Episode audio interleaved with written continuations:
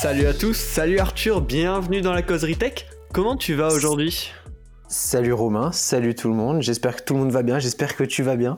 Ah ben je vais très bien, je vois que tu étais pressé de rentrer dans la conversation, euh, de commencer cette nouvelle causerie épisode 14 avec un programme chargé et révolutionnaire presque. Hein. Et eh oui, c'est vrai, des, de bons sujets et, euh, et surtout un nouveau, euh, quelques petits nouveaux concepts pour la causerie. Ouais, tout à fait. Donc on va introduire des nouvelles petites rubriques euh, qui vont sortir des news habituelles, mais on va quand même vous parler euh, premièrement d'Amazon qui vient d'ouvrir un magasin en Europe. Arthur, c'est toi qui vas nous euh, parler de ce sujet.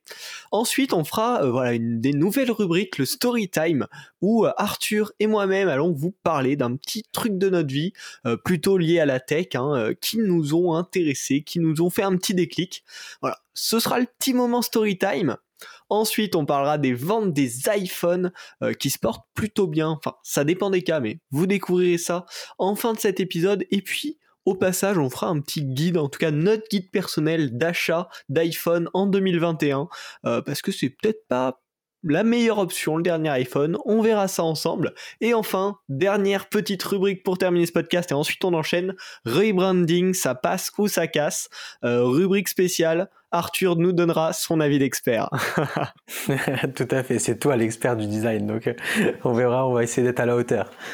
Voilà, donc euh, ben, j'espère que le programme vous plaît. Et puis Arthur, tu nous parles d'Amazon, on est parti? Ouais, tout à fait. Donc euh, bon, aujourd'hui, donc euh, on est le 5 mars 2021 euh, à l'heure où on vous parle. et ce matin, donc Amazon a décidé d'ouvrir en Europe un Amazon Fresh, donc qui est pour ceux qui ne connaissent pas, Amazon a depuis quelques années maintenant, depuis 2016 il me semble, a essayé de faire et d'introduire des supermarchés ou des épiceries Amazon qui sont un petit peu connectés avec un concept assez innovant. Beaucoup connectés. beaucoup connectés. Euh, euh, et, pour la première fois, donc, il débarque en Europe avec l'ouverture euh, d'un Amazon Fresh à Londres, donc au 59 Broadway. Donc donc voilà, plutôt cool, plutôt intéressant. Euh, pour faire un petit état des lieux, euh, Amazon avait déjà ouvert donc des Amazon Go, qui sont des petites épiceries euh, avec le, le, concept du walk out, c'est-à-dire que on rentre dans le magasin, on prend ce qui nous intéresse et puis on sort. Et, et c'est tout simple. Au préalable, on s'identifie avec notre application Amazon euh, à l'entrée du magasin et on est suivi par euh, tout un tas de caméras, de capteurs, etc. Euh, durant son processus d'achat. Ce qui fait que nous n'avons pas besoin de passer à la caisse euh, au moment euh, au moment venu, comme il serait le cas dans un autre magasin. Donc c'est plutôt cool, c'est euh, et ça nous permet d'introduire un peu un, un, concept qui a un peu le vent en poupe, qui est le CX, le Customer Experience Design. et les, les, adeptes de LinkedIn vont comprendre parce qu'on le voit énormément en ce moment, on en entend énormément parler. donc c'est quelque chose qui rentre pleinement en compte là-dedans. Et donc voilà, donc ça, ça débarque en Europe, c'est plutôt cool. J'aime beaucoup l'idée, c'est euh, mélanger le store physique au store euh, en ligne, d'autant plus que euh, les Amazon Fresh sont d'une plus grosse taille que les Amazon Go, qui étaient de quelques dizaines de mètres carrés de base. Là, on a une surface marchande de 230 mètres carrés et on a aussi un espace pour ramener des objets qu'on a achetés en ligne, c'est-à-dire qu'on peut les ramener directement dans le Amazon Fresh sans les avoir retournés, emballés, etc. pour les retourner. On a juste à les scanner et à les déposer en magasin. Ça facilite un petit peu euh, tout ce qui est retour. C'est plutôt cool. C'est un mélange donc du physique, du store physique et euh, du store, euh, du store digital. Moi, j'adore. Je sais pas si tu en avais entendu parler, si tu avais hypé. Il y a eu pas mal de vidéos il y a quelques années qui ont tourné sur YouTube des, des early adopters et des, surtout des, bêta-testeurs, on va dire, à Seattle. Et, et j'avais trouvé ça plutôt cool. Oh, mais là, c'est pour ça que tu me sens bien calme à nous annoncer une news qui est quand même assez ouf. C'est euh, du coup premier magasin peut-être sans caisse en Europe. Je pense pas qu'il y en ait beaucoup d'autres. Ou c'est vraiment un peu l'expérience euh, du futur, quoi. L'expérience. Euh, ouais, inatteignable. C'est-à-dire, on rentre dans le magasin, on s'identifie avec notre app, on prend nos courses, on sort, ça paye, et on n'a vraiment rien à faire, aucune friction. C'est enfin le concept en soi moi je le trouve carrément carrément ouf donc euh, bien sûr que ça me hype et que j'ai envie de tester ça. Euh, bon en ce moment l'Angleterre c'est peut-être pas le premier pays dans lequel il faut aller euh, surtout avec la situation actuelle mais bien sûr que ça me hype je trouve ça assez fou et en même temps assez effrayant.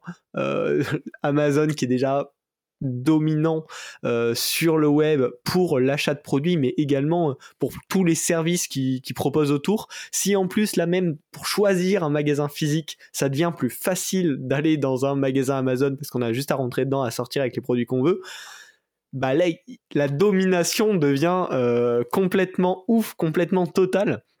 Et tu le disais, customer experience, c'est un peu un des termes à la mode qui, bah, qui qui, reflète le fait que bah, on doit bien sûr travailler l'expérience de nos clients de A à Z sur tous les touchpoints avec l'entreprise. Bah là, bien sûr qu'Amazon, enfin, ils, sont au top là-dessus. Euh, si tu peux commander des produits en ligne, les ramener en physique en 2-2 euh, sans avoir de contraintes, si tu peux aller euh, prendre ta nourriture juste la prendre et, partir avec sans avoir aucune friction entre les deux, forcément c'est complètement formidable. Euh, donc ouais, je trouve juste ça cool que ça débarque et en même temps un petit peu effrayant. Euh, ouais, voilà, voilà ce que j'en pense. Ouais, bah c'est plutôt cool du coup d'avoir euh, ton, ton ressenti là-dessus. C'est vrai que ça peut poser quelques questions euh, de sur la, la, prédominance, on va dire, de l'écosystème euh, Amazon euh, sur tout le reste. le fait qu'on commande nos articles en ligne, etc. Pour la, la grande majorité d'entre nous, du moins je parle un peu un peu d'un point de vue geek, mais bon, de mon entourage, on commande beaucoup sur Amazon. C'est vrai que si on commande si on commande nos, nos, produits plus, on va chercher nos produits de quotidien dans des des, stores physiques, euh, c'est vrai que ça peut poser quelques questions, euh, notamment aussi sur, euh, sur la donnée. Est-ce qu'on est prêt à donner à Amazon toutes les informations concernant notre vie? On donnait déjà beaucoup d'informations sur les contenus qu'on regardait, la musique qu'on écoute pour certains, ce qu'on a l'habitude d'acheter comme produits tech ou, ou autres. Là, si on va dans, dans, dans, des stores physiques comme ça, qui sont du coup dans lesquels on serait totalement traqué, est-ce qu'on est prêt à dire à Amazon, voilà ce que je je mange, euh, voilà ce que j'achète comme euh, lingette démaquillante pour les filles, pour euh, enfin tout un tas de choses. Est-ce qu'on est prêt à faire ça? Je sais pas. Et d'ailleurs, et d'ailleurs, quels seront les impacts, on va de cette collecte de données? Et comment d'ailleurs Amazon collecte ces données? Et qu'est-ce qu'ils peuvent en faire? Ouais, et même pire que ça, tu, tu disais euh, dire à Amazon, enfin dire par l'achat, mais que euh, je mange telle salade euh, et que je prends du quinoa pour prendre ton exemple, Arthur. mais c'est même pire que ça. C'est-à-dire que vu qu'il y a tellement de capteurs dans ce magasin pour bah, tout simplement analyser ce que tu prends et te permettre de le payer directement en sortant du magasin sans avoir à passer à la caisse, c'est aussi le fait de savoir que tu as attrapé tel paquet de gâteaux et que finalement tu t'es dit oh non, j'ai pas craqué maintenant, que tu as failli acheter euh, une côte de bœuf et que bah, pour euh, X ou Y raison, tu l'as gardé deux minutes dans ton panier et tu l'as reposé pour prendre euh, du poulet. Tu vois, je sais pas. Et en fait, il y a tout ce mécanisme où il y a tellement de capteurs que techniquement, ils peuvent savoir ce que tu as pris, mais aussi ce que tu as voulu prendre, ce par quoi tu l'as remplacé, au bout de combien de temps tu l'as reposé finalement, parce que forcément ils sont obligés d'enregistrer tous ces événements, mais on connaît Amazon et ces géants de la tech, cette donnée, ils vont pas juste euh, la, supprimer euh, parce que tu finalement pas pris cet objet dans le panier, mais ils vont l'exploiter pour mieux comprendre euh, bah, ta manière déjà de choisir les produits, de réagir, de réagir aux promotions, aux offres, etc. Et du coup, ça peut clairement être un pas de plus dans un monde 100% customisé pour toi, pour ta vision. Euh, et ça, c'est encore plus inquiétant que ma première inquiétude. Ouais, non, mais c'est vrai. Et puis même, euh, même sur un plan euh, marketing, ils vont être en mesure de créer et de, de penser des nouveaux leviers pour répondre à, ces, à ce que tu disais là, euh, à ce, cette petite hésitation qu'on a face à un produit plutôt qu'à un autre devant le, devant le, le, rayon, la façon dont on a hésité, etc. Ils vont pouvoir cibler ces petits points-là qui sont souvent cruciaux dans, le, dans le parcours d'achat. Donc, donc c'est plutôt cool. On va pouvoir, enfin, plutôt cool ou effrayant, on va pouvoir euh, euh, créer des, des, et imaginer de, de, nouveaux concepts et de, euh, et de nouveaux leviers tout simplement pour, pour arriver jusqu'à l'action finale qui est, qui est l'achat. Donc, donc c'est ouais, c'est vrai que c'est assez intéressant. Moi, ça me fait penser un petit peu à Black Mirror. Ça pourrait, ça pourrait avoir fait partie d'un épisode de Black Mirror il y a, il y a quelques temps. Euh, bon, maintenant, on sait que c'est la réalité de, de certains Américains. Euh, on compte déjà 26 stores euh, aux États-Unis. Euh, donc Amazon Go et euh, juste Amazon Go, plus une dizaine de Fresh et de Go Grocery qui sont qui sont grosso modo la même chose, mais c'est juste une un, à des, des tailles différentes, des échelles différentes. Ouais, c'est un petit peu comme Carrefour avec les Carrefour Market, Carrefour City, etc. pour pour les Français à qui ça parle. Euh, donc au total, on compte environ une trentaine de magasins Amazon sur le sol américain. Donc il y a forcément des Américains pour pour lesquels c'est le c'est le quotidien. Donc, donc bah, voilà, et nous, ça arrive en Europe. Ouais, Moi, c'est pas étonnant en soi, hein, parce que c'est quand même une expérience de ouf de euh, juste prendre ce dont on a besoin et ressortir. En plus, en cette période Covid, alors c'est peut-être pas euh, ce qui motive principalement les gens à aller dans ce genre de magasin, mais pas avoir à faire la queue en étant euh, collé à des gens qui ne respectent pas les distances j'ai été tout à l'heure à Monoprix, ça m'a saoulé. Euh, et, euh, et, juste, euh, voilà, avoir un peu plus d'espace, du coup, un peu plus de liberté, moins de temps collé à des gens, c'est bénéfique, on va dire, en cette période, enfin, surtout maintenant. Donc, c'est tellement d'avantages combinés que à mon avis, c'est dur de pas craquer si t'en as un à côté de chez toi.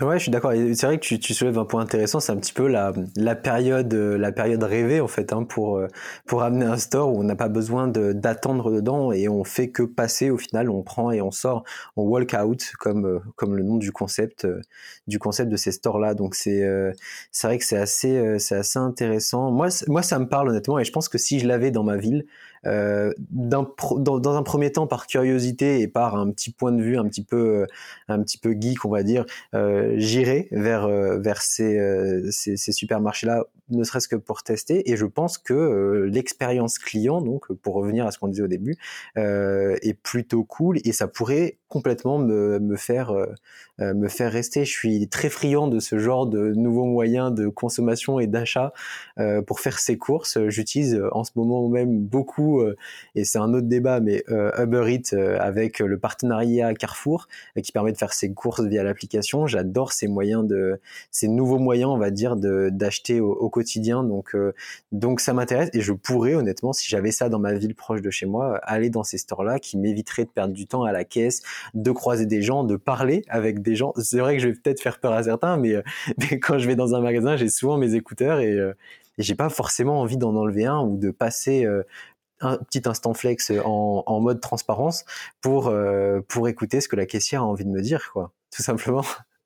Eh ben, J'allais justement te le dire, euh, pas les problèmes de, parler à des gens à la caisse, mais plus euh, ce juste milieu entre aller dans un magasin physique classique où après tu fais la queue, tu passes à la caisse, etc. et commander tes courses sur Uber Eats ou sur un service autre. Euh, moi, pour le coup, c'est quelque chose qui me rebute. Commander mes courses, me les faire livrer, je me dis, le, peu d'humanité qu'il reste en nous, il faut le garder. Si je ne sors même plus de chez moi pour récupérer mes courses, prendre un petit peu l'air au passage, marcher 300 euh, mètres pour aller faire mes courses, c'est dommage. Et j'ai quand même, pour l'instant, vraiment une très grosse friction euh, pour prendre mes courses avec Uber Eats, sauf quand il m'offre 50% de mes courses. Là, je peux pas résister. Mais, c'est très régulier d'ailleurs c'est un autre débat et c'est vrai que c'est très régulier, euh, presque un petit peu ridicule. Euh, mais en même temps, c'est vrai que quand je vais faire mes courses dans un magasin, euh, ben, ça m'enquiquine de me taper la queue, surtout en ce moment où il y a tout le temps de la queue à cause du couvre-feu en partie, mais où à, partir de 16h, tu as une queue de ouf. Euh, ensuite, tu dois scanner tes produits, etc., ou passer à la caisse. Et là, du coup, tu as l'entre-deux, c'est-à-dire tu vas quand même sortir, faire l'effort de te déplacer pour aller dans ton magasin. Donc, tu gardes cette petite partie, je suis, euh, je suis mobile, je ne reste pas H24 dans, dans mon appartement. Euh, mais à la fois, tu as ce côté, tu pas de soucis, pas de blocage ou de moment où tu attends ou de moment où tu dois en effet arrêter ta musique ou passer en mode transparent si tu as des AirPods Pro euh, pour entendre ce qu'on te raconte. Et donc, c'est peut-être l'entre-deux parfait en termes d'expérience utilisateur. Euh, peut-être pas par contre euh, l'entre-deux parfait en termes de vie privée et puis aussi de, travail parce que potentiellement c'est des magasins que tu peux quasiment automatiser à 100%. Hein. Même le remplissage en rayon, potentiellement, ça peut être automatisable. Quoi. Oui, ou du moins ça nécessite très peu de ressources humaines pour le faire. Donc, donc là aussi, on va pas rentrer dans ce débat de ça supprime des emplois, etc. Parce que même si c'est le cas d'un première, d'une première vision, ça n'est pas forcément derrière, parce qu'il faut aussi repenser beaucoup de choses et pas mal d'emplois qualifiés qui sont qui sont créés, mais c'est un autre débat. Bah, je l'ai souvent d'ailleurs. Ouais, mais bon, après, voilà. Mais, euh, mais c'est vrai qu'il faut quand même garder un petit peu d'humanité. Même si je commande pas mal de, de mes courses en ligne, j'aime toujours aller, aller dans, dans, des petits shops locaux. Par exemple, récemment, je suis allé dans un petit coffee shop pour chercher mon, pour mon café, tu vois. Et en fait, c'était un plaisir de me balader dans les rues de ma ville avec mon tote bag et, et mes quelques petites emplettes. c'était très agréable, tu vois. Mais, On est en audio, mais les auditeurs peuvent très bien t'imaginer. mais c'est vrai. Non, mais mais euh, mais ce que je veux dire, c'est que euh, ça ne nous coupe pas forcément euh, des petits des petits shops locaux. Par exemple, tu vois, j'ai pas eu à faire la queue ou quoi que ce soit. J'ai pu discuter par contre avec un barista, etc., qui m'a bien conseillé. Donc, faut trouver un peu l'entre-deux pour les courses du quotidien, les grosses courses, euh, j'aime bien euh, aller vite, etc. Euh, pour les petits, les petits achats occasionnels ou ciblés, c'est vrai que le physique et le contact humain restent encore un peu de mise, donc, donc, donc voilà. En tout cas, c'est pour moi et c'est mon ressenti. Tout à fait. Ben, merci Arthur en tout cas pour ce sujet. Moi, c'est vraiment quelque chose qui m'intéresse, que j'ai envie de tester, de découvrir. Euh, et donc peut-être qu'on aura l'occasion d'en reparler par la suite. Est-ce qu'on passe à notre première nouvelle rubrique? Eh bien, allons-y, petit story time, on peut l'appeler de la semaine, c'est tout neuf. Euh, j'avais hésité, au début j'étais sur un truc plus tech, mais là on est sur de la tech, pas tech. Je m'explique. J'avais un problème dans euh, mon appart actuel, c'est que j'avais une chaise, euh, j'ai pas beaucoup de place dans mon appart, donc j'ai une chaise qui me sert de chaise de bureau, de chaise à manger, elle fait tout et j'ai pas le choix, je peux pas avoir deux chaises. Une chaise de bureau c'est extrêmement moche, c'est pas beau, ça prend de la place, rien ne va. Et une belle chaise pour manger, bah, c'est pas full confortable quand on travaille. Du coup, j'ai fait mes petites recherches, recherches et tout, euh, internet, vous connaissez, un super moyen pour trouver des, nouvelles choses, et j'ai trouvé sur internet des ballons, un gros ballon de 65 cm fait pour s'asseoir dessus. Alors là aussi, ça fait full cliché startup, mais je me suis dit, faut essayer, c'est plutôt stylé, et j'ai commandé euh, mon petit ballon pour euh, m'asseoir et faire ma chaise de bureau et chaise de tout. Ça prend peu de place, c'est joli. Euh, et apparemment c'est bon pour le dos parce que c'était ça aussi mon problème de base c'est que du coup à force d'être sur une mauvaise chaise ça me fait un peu mal au dos et j'ai envie d'entretenir mon dos pour garder une bonne espérance de vie sans douleur tout est logique jusqu'ici. Et donc, en début de semaine, j'ai reçu mon gros ballon de 65 cm de, de large. Je l'ai gonflé, je me suis assis dessus, j'ai testé ça. Je suis mitigé et en même temps, c'est tellement cool de pouvoir rebondir pendant que je travaille sur mon ordinateur. C'est un véritable plaisir.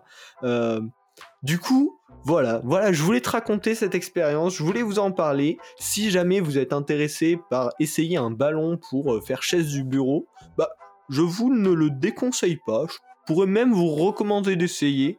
Euh, si vous avez voilà, les moyens de vous permettre cet essai, c'est quand même 100, 100 balles à peu près euh, le ballon.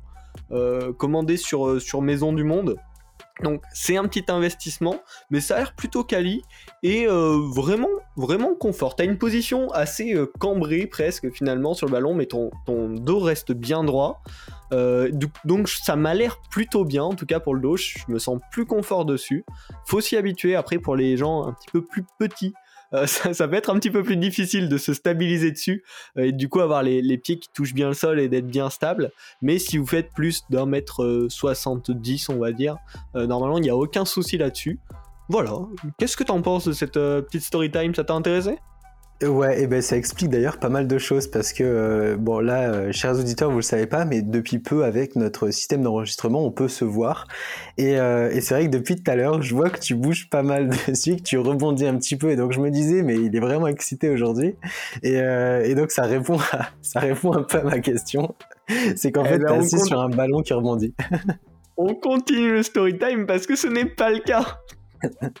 Ah, c'est juste que j'ai déjà dû prendre l'habitude en une semaine de sautiller partout. Là, je suis juste assis sur mon lit, mais c'est vrai que du coup, j'ai, ça fait une semaine que j'ai ce ballon, je sautille déjà tout le temps. C'est fou. c'est complètement fou. Remarqué ça, tu vois. Parce que, Parce que moi, je te vois rebondir ça a un effet énergisant, je pense, en plus. Tu vois, vraiment, ce rebond, là, maintenant, je rebondis partout. Il rebondit assez peu, le ballon, en soi, c'est quand même fait pour s'asseoir, donc c'est un petit peu mou, mais pas tant que ça. Mais, tu vois, t'es bien, quand t'es dessus, t'as un petit rebond comme ça. Et euh, du coup, ouais, ça, me donne de l'énergie, en plus. On, review ça dans peut-être un petit mois, où je ferai un petit retour, un mini story time, mais pour l'instant, je suis convaincu. Bon, bah carrément, faudra en reparler, mais, euh, tu vois, ça, moi j'ai cru que tu étais dessus euh, en te voyant un petit peu rebondir. Bon, c'est cool. Bon, on passe au tien. Arthur, quel est ton story time du jour? Alors, bon, c'est pas du jour, c'est plus du mois, de ces dernières semaines, on va dire. Euh, bon, pour, euh, pour résumer un petit peu la situation, je suis étudiant en communication euh, digitale euh, et donc euh, je suis à la recherche, comme beaucoup d'autres étudiants, d'un stage ces, ces dernières semaines, ces derniers mois. Et, et donc j'ai mené mes petites recherches, j'ai postulé à beaucoup d'entreprises, beaucoup, beaucoup d'ailleurs. J'ai eu beaucoup aussi de non-réponses, beaucoup de réponses On connaît tout ça s'il y a des étudiants qui nous écoutent. Euh, voilà, donc j'avais postulé à des grosses boîtes, euh, notamment du digital, euh, dont, euh, dont, très connues. Euh, et en réalité, j'ai réussi à décrocher donc un stage pour cette année, mais aussi un stage pour l'année prochaine, d'une manière un petit peu euh, un petit peu insolite euh, parce que j'ai DM en fait un, ben, des, présidents euh, d'une très grosse boîte française. Donc, bon, je pense qu'on peut le citer. Il, anime aussi un autre podcast qui s'appelle Takeout. C'est Manuel Diaz, donc le, président d'Imakina Group. Qui est, donc une, grosse entreprise spécialisée dans la transformation digitale des organisations. On peut le résumer comme ça. Euh, et donc, j'ai réussi à obtenir un entretien avec le président du groupe euh, via Instagram.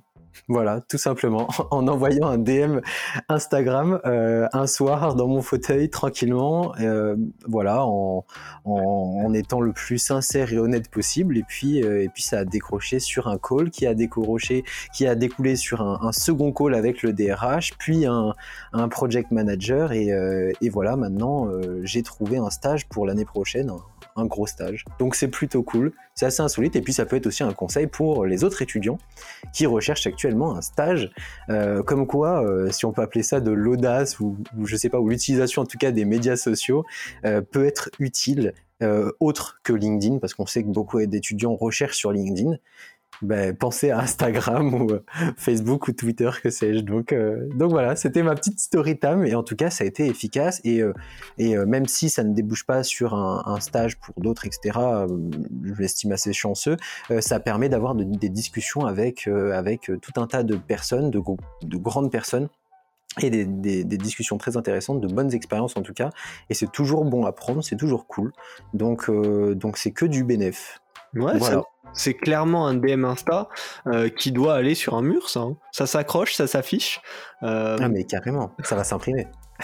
on ne conseille pas non plus à tous nos éditeurs d'aller spam les chefs d'entreprise sur Instagram, mais sur une entreprise que vous aimez vraiment, euh, que vous suivez vraiment, ça peut se tenter, ça peut valoir le coup de tester des méthodes un petit peu, comment dire, non euh, consensuel, non non conventionnel, non ouais, on sort un petit peu. C'est un peu plus informel. On arrive sur, euh, on, on, rentre sur des médias sociaux un peu plus privés, euh, sur des, des, des, profils particuliers qui sont souvent utilisés dans, dans le cadre de divertissement.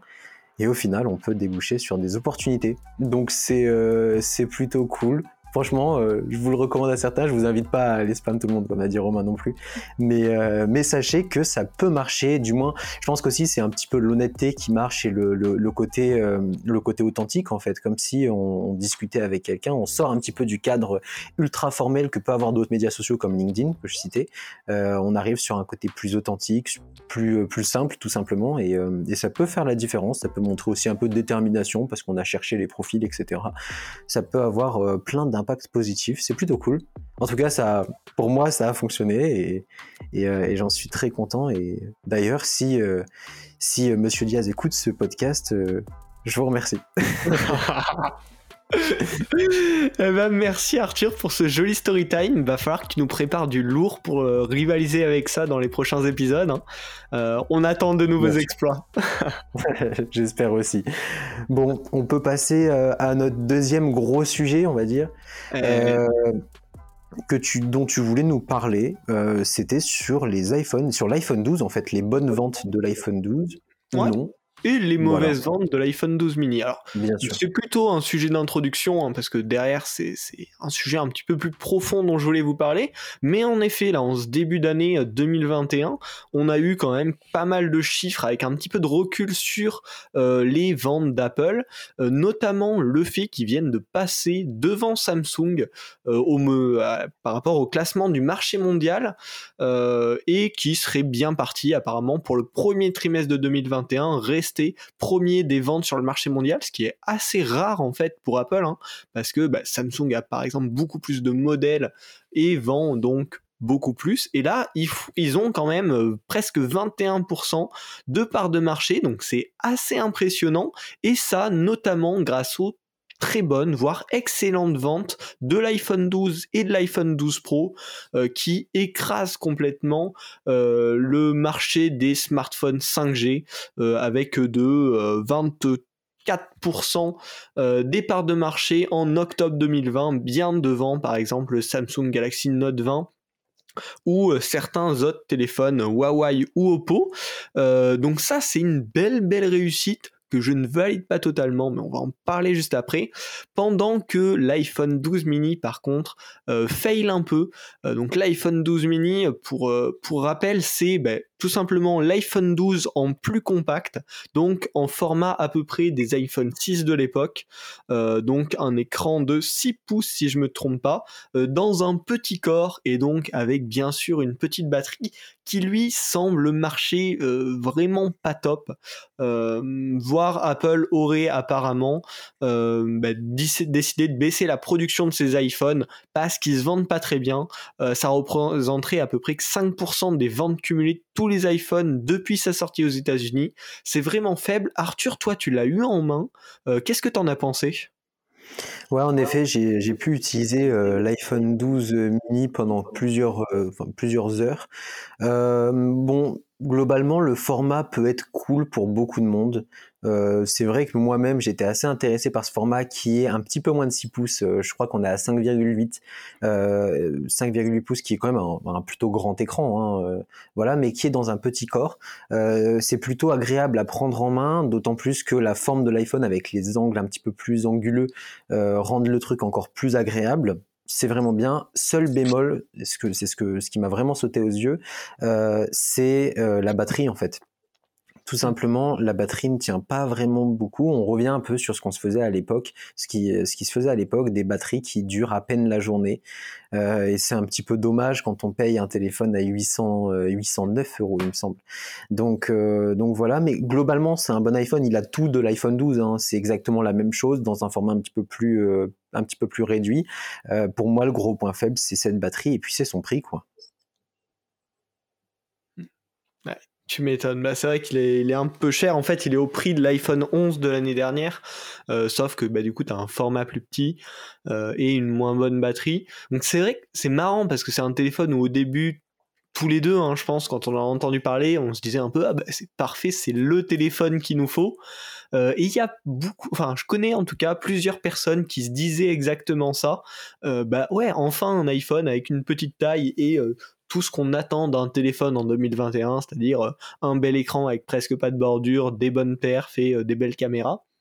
Et puis au final, euh, chaque personne qui se disait ça, ils ont trouvé une excuse personnelle pour soit ne pas prendre de nouvel iPhone, soit prendre un iPhone 12 ou un iPhone 12 Pro, parce que ben, plein de petits facteurs, mais qui font que bah, finalement aujourd'hui on n'est pas prêt déjà à mettre aussi cher dans un petit format, et peut-être que finalement globalement les gens ne sont plus prêts à acheter un petit téléphone.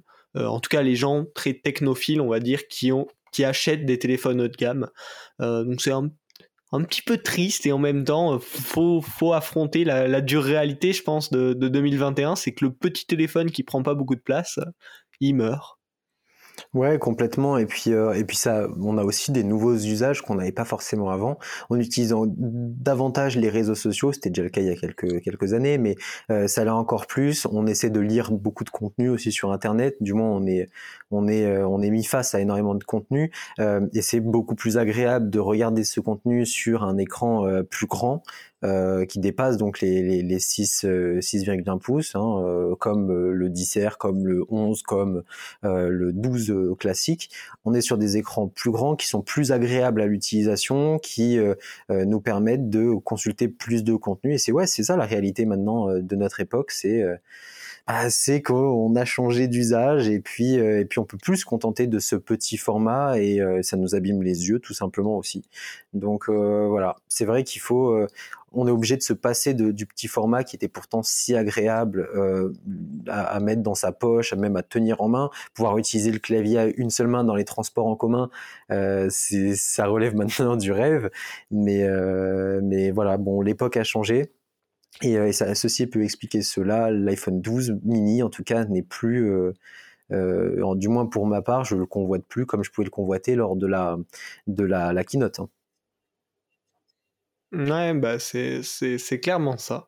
Euh, dommage pour cet iPhone mini qui sera probablement euh, pas reconduit l'année prochaine, hein, vu, euh, vu les chiffres assez décevants.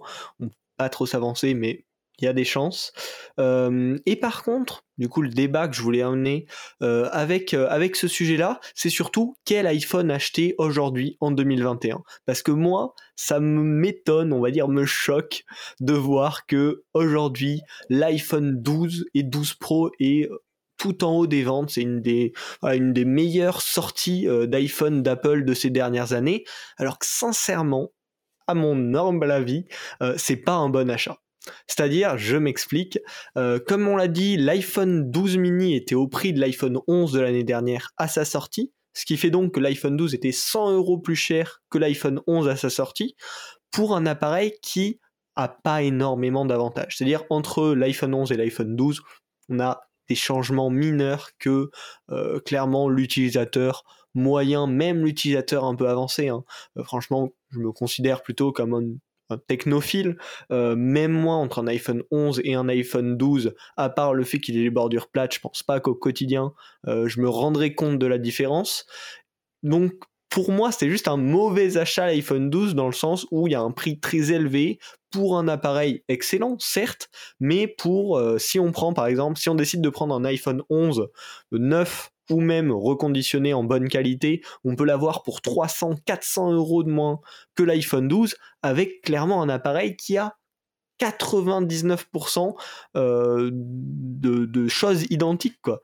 Donc euh, qu'est-ce que t'en penses Arthur? Est-ce que tu es d'accord? Est-ce que tu conseilles à nos auditeurs de pas acheter d'iPhone 12 et plutôt de reprendre euh, un, iPhone 11 ou même un iPhone plus ancien?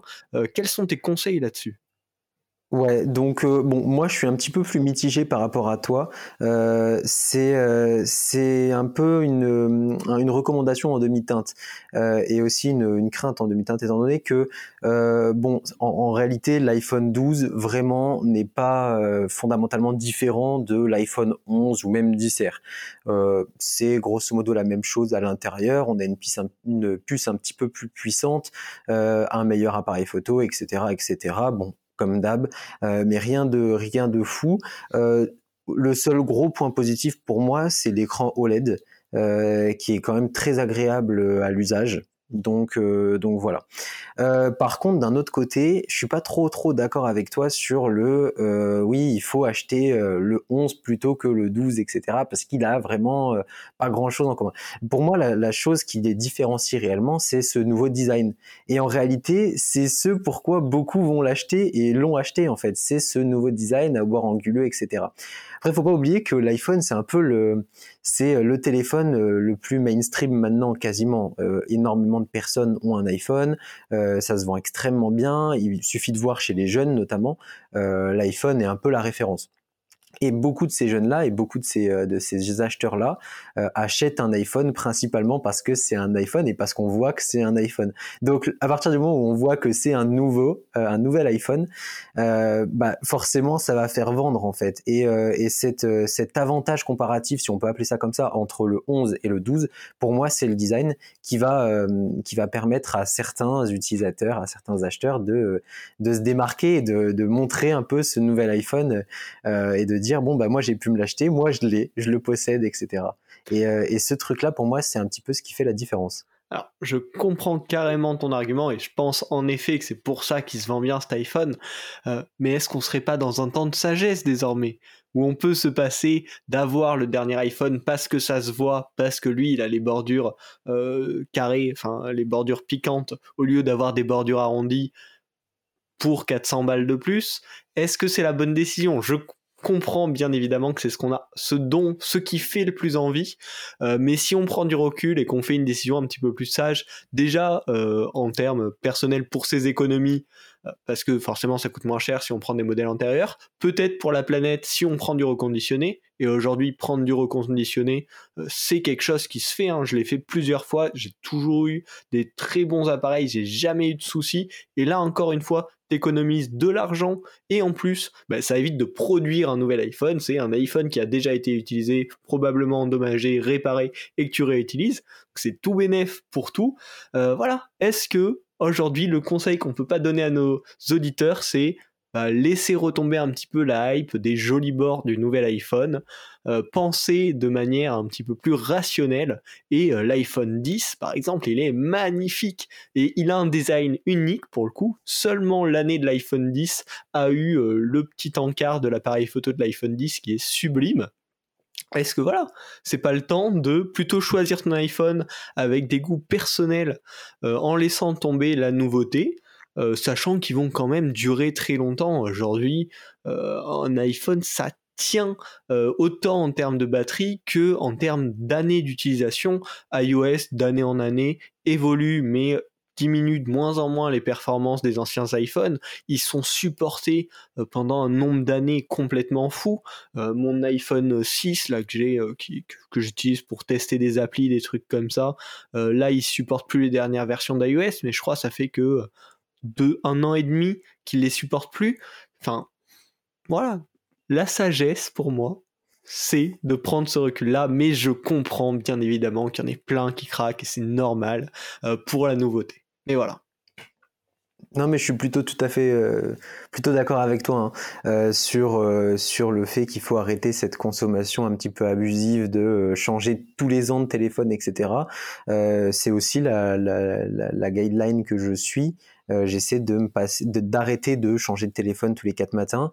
Euh, je garde au minimum mon iPhone euh, trois ans, trois ans et demi. Quoi. Là, ça fait trois ans que j'ai le mien, il fonctionne très bien, j'ai aucun souci. et il faut, je suis plutôt d'accord avec toi hein, sur le fait qu'il faut arrêter de, de craquer toujours pour le dernier, de craquer aussi pour le juste pour montrer qu'on a pu craquer pour ce pour cet appareil-là qui est un petit peu ridicule maintenant parce que parce que voilà, c'est c'est plus dans la tendance actuelle. La tendance actuelle, je pense que ça devrait être euh, cette consommation euh, raisonnable, euh, cette consommation consciente de, dans, la tech en général. Donc donc je te rejoins, j'ai pas grand chose de plus à rajouter là-dessus.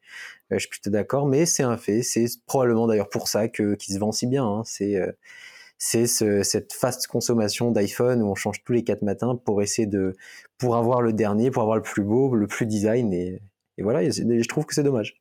Bah clairement, et du coup c'est un peu une preuve du fait que malgré qu'on puisse avoir l'impression que dans certains cercles, la tendance soit justement à ralentir un petit peu la consommation, à être plus responsable, c'est clairement pas une tendance majeure, et même, je là je le, je le promeux ici mais je suis pas parfait du tout là-dessus non plus hein. j'ai acheté un nouvel iPad euh, après sa sortie. Le téléphone que j'ai aujourd'hui je l'ai acheté à sa sortie.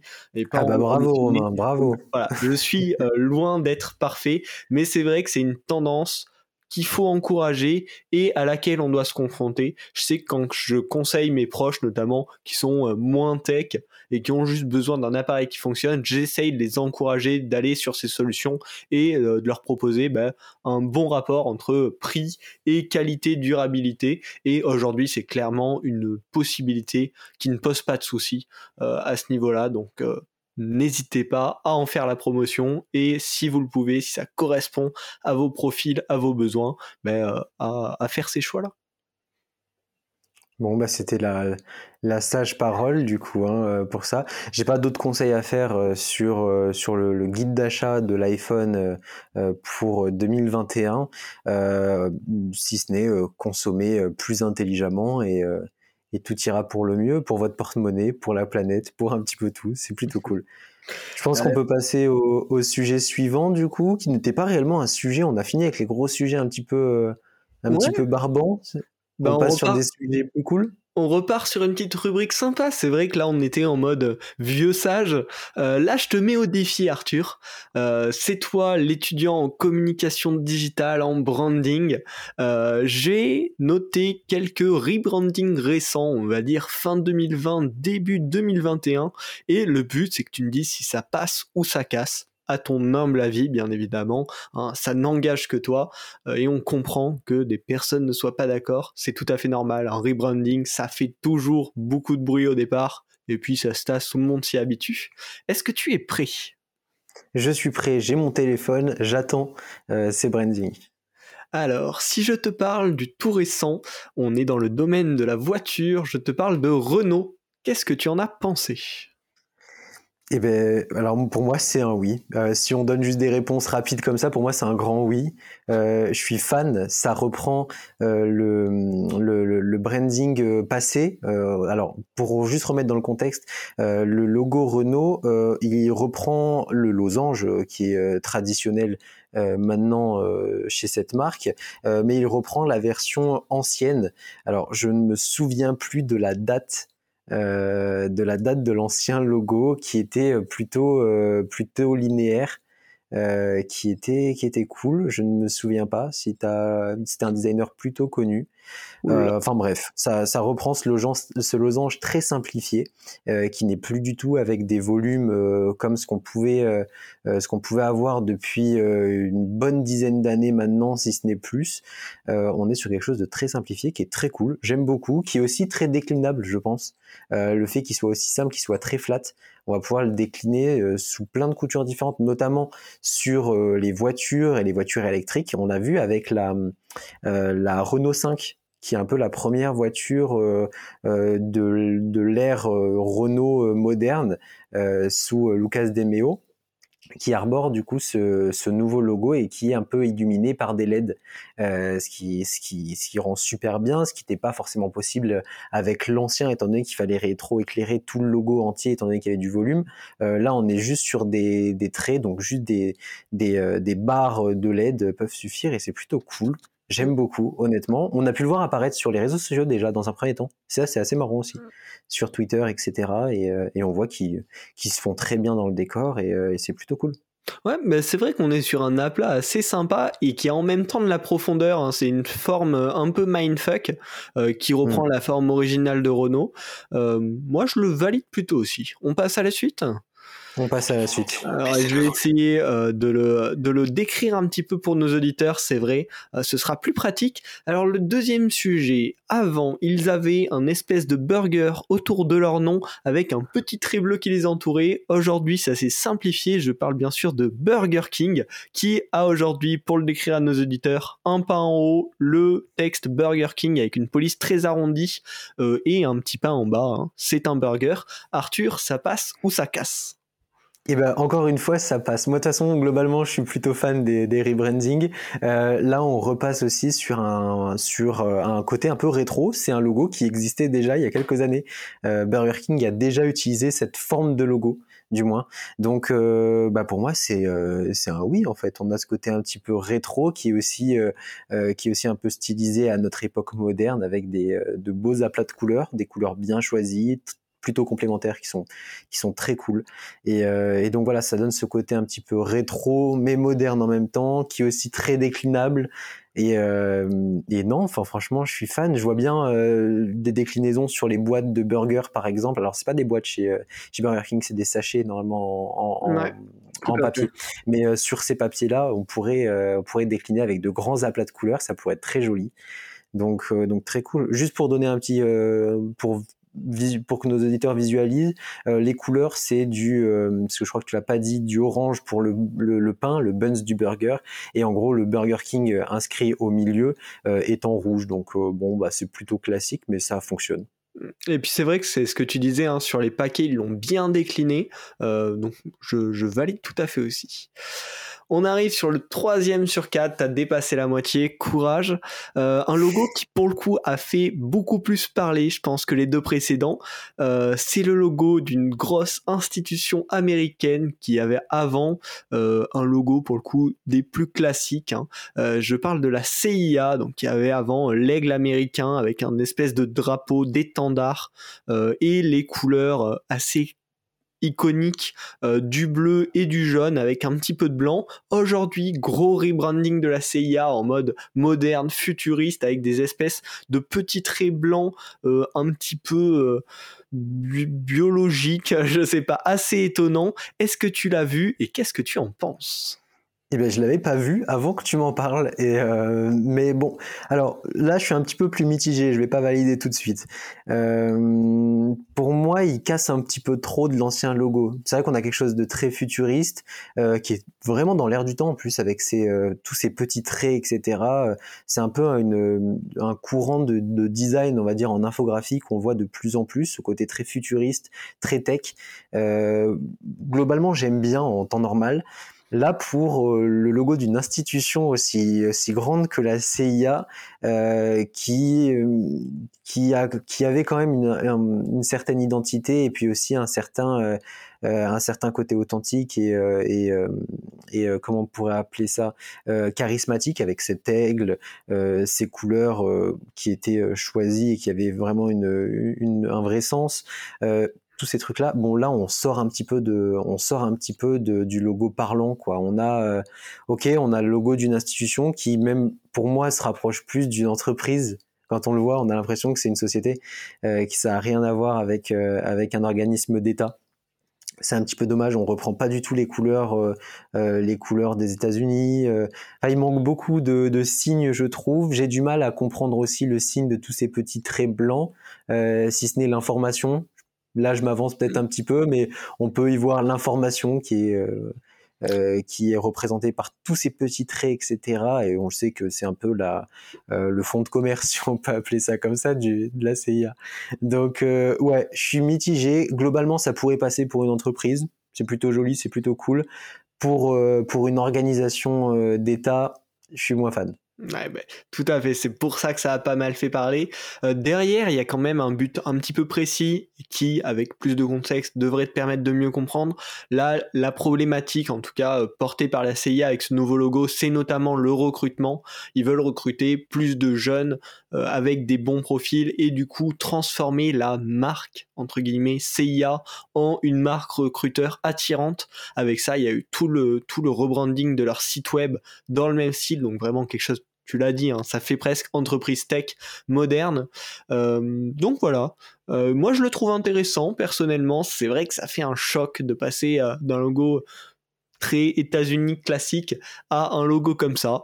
Why not hein, Je pense qu'on va s'y habituer. Ouais, carrément. Et je pense qu'on peut le mettre en, on peut ouvrir un petit peu là-dessus. On peut le mettre en, relation avec le rebranding de l'État français.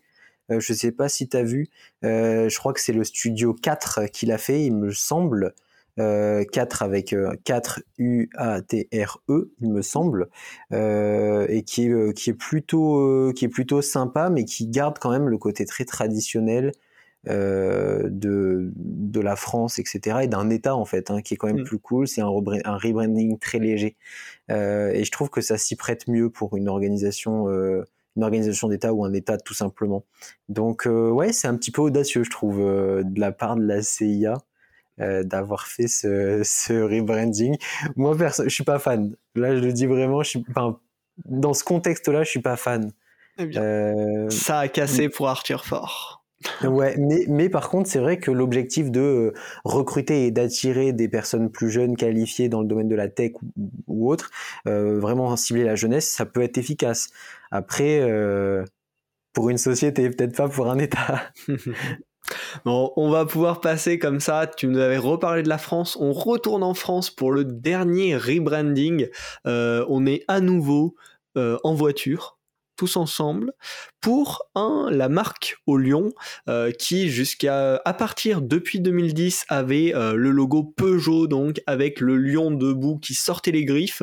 Et là 2021 euh, nouveau rebranding un blason Peugeot avec uniquement la tête du lion reprise depuis un logo plus ancien. Est-ce que ça passe ou ça casse pour toi Arthur Fort Ouais, moi ça, ça passe. Hein. Euh, c'est comme pour Renault, euh, on est un petit peu dans cette euh, dans cette même lancée de simplifier le logo en reprenant quand même ce qui se faisait déjà à l'époque.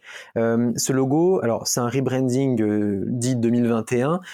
bon, en réalité, on l'a vu au dernier salon de l'auto sur la, la Peugeot e-Legend, qui était un modèle électrique, qui était un concept car électrique et, et qui arborait déjà ce logo de manière un petit peu plus euh, de manière un petit peu plus développée, qui, était plus proche du moins de l'ancien logo euh, le tout premier, donc qui avait déjà ce blason, etc. Hein. Mais, mais voilà, c'est comme si là pour le 2021, on avait repris celui-ci, qui était celui de la e-Legend, et qu'on avait encore plus simplifié. Euh, je trouve que c'est plutôt cool, très sympa, pareil, pour les, mêmes raisons que pour le, logo de Renault. petit point positif en plus pour celui-ci, donc là on a vraiment un écusson euh, je disais un blason, mais on, ça se rapproche encore plus d'un écusson euh, qui fait un peu euh, comme les, les, anciennes familles, etc. avaient des, des écussons. C'est quelque chose qui est aussi plutôt bien déclinable et qui passe plutôt bien, qui a ce, ce cartouche naturel, si on peut appeler ça comme ça, et qui du coup peut vraiment se positionner de manière, de manière assez, assez simple sur les réseaux sociaux, sur n'importe quelle publication. Enfin, forcément que ça rendra plutôt cool et, et bien structuré. Donc donc moi j'aime beaucoup ces petits rappels donc pour Peugeot et pour euh, pour Renault ces petits rappels au passé. Euh, je trouve que c'est cool, euh, d'autant plus qu'on aborde et on arrive sur des gammes très modernes, électriques, etc. Donc faire un peu le mélange de ce rétro et, voilà, on arrive sur du et, si on peut en plus le coupler à des designs néo-rétro comme celui de la Renault 5 ou de la e-Legend, c'est top. Pour moi c'est validé, je trouve ça magnifique. Eh bien, merci beaucoup. c'est vrai que pour ma part, je l'ai bien aimé. Au début, j'ai eu un petit peu de mal, et puis finalement, je l'ai rapidement aimé quand j'ai revu le logo ancien de Peugeot, euh, de, de, oui, de Peugeot, qui, euh, bah, finalement, tu voyais que ça datait un petit peu quand même. Hein. Ça faisait plus très moderne, et je pense que la marque avait bien besoin de se relancer de cette manière, en tout cas, auprès de, son public. Et ce que je tiens à souligner, euh, qui m'a beaucoup plu, c'est qu'ils ont tout un site lié à leur branding qui présente de manière euh, super agréable, super complète leur nouveau logo, mais également euh, toute la charte graphique qui va avec, comment on peut utiliser, décliner leur logo. donc pour tous ceux qui sont intéressés par le branding ou intéressés par la marque, je vous recommande carrément d'aller visiter ça parce que c'est top. Je sais pas si tu l'as vu Arthur, mais vraiment bien fait, vraiment intéressant. Non, je suis pas allé voir euh, directement. Euh, par contre, je sais que Peugeot a euh, son propre studio de design dans lequel il design des véhicules, d'ailleurs électriques ou autres, mais aussi tout ce qui est design de marque et, tout ce qui est support. Tout est fait en interne et, c'est plutôt plutôt sympa. Très propre, très propre. Ben, merci Arthur de t'être prêté à, ce, à cette petite chronique, à ce petit jeu. J'espère que ça t'a plu, j'espère que ça a plu à nos auditeurs. On pourra peut-être en refaire d'autres ou faire de nouveaux petits jeux, de nouvelles petites rubriques comme ça dans les prochains épisodes. Euh, moi j'ai bien aimé, j'ai trouvé que c'était un petit peu plus euh, dynamique, un petit peu plus sympa. Euh, de même, de même, ça rajoute un côté plus vivant, un petit peu plus fun, c'est top.